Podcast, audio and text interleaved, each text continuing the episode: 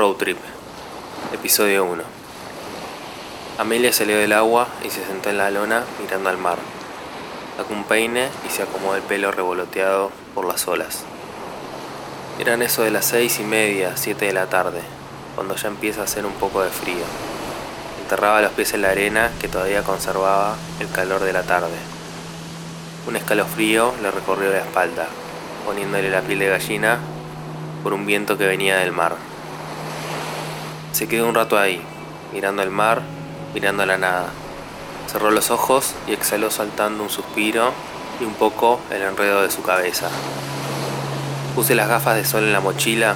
El ómnibus sale a las 7 o a las 8. Debería ver de nuevo el pasaje. ¿Debería llevarme algo para comer para el viaje? Le respondí el mensaje a Charlotte por el trabajo de verano. ¿Debería llevarme un paraguas? El pronóstico dice que la semana próxima va a llover. ¿Debería irme de Santa Julia? Estoy harta de este pueblo. Y así, infinitas preguntas pasaban por su cabeza al mismo tiempo.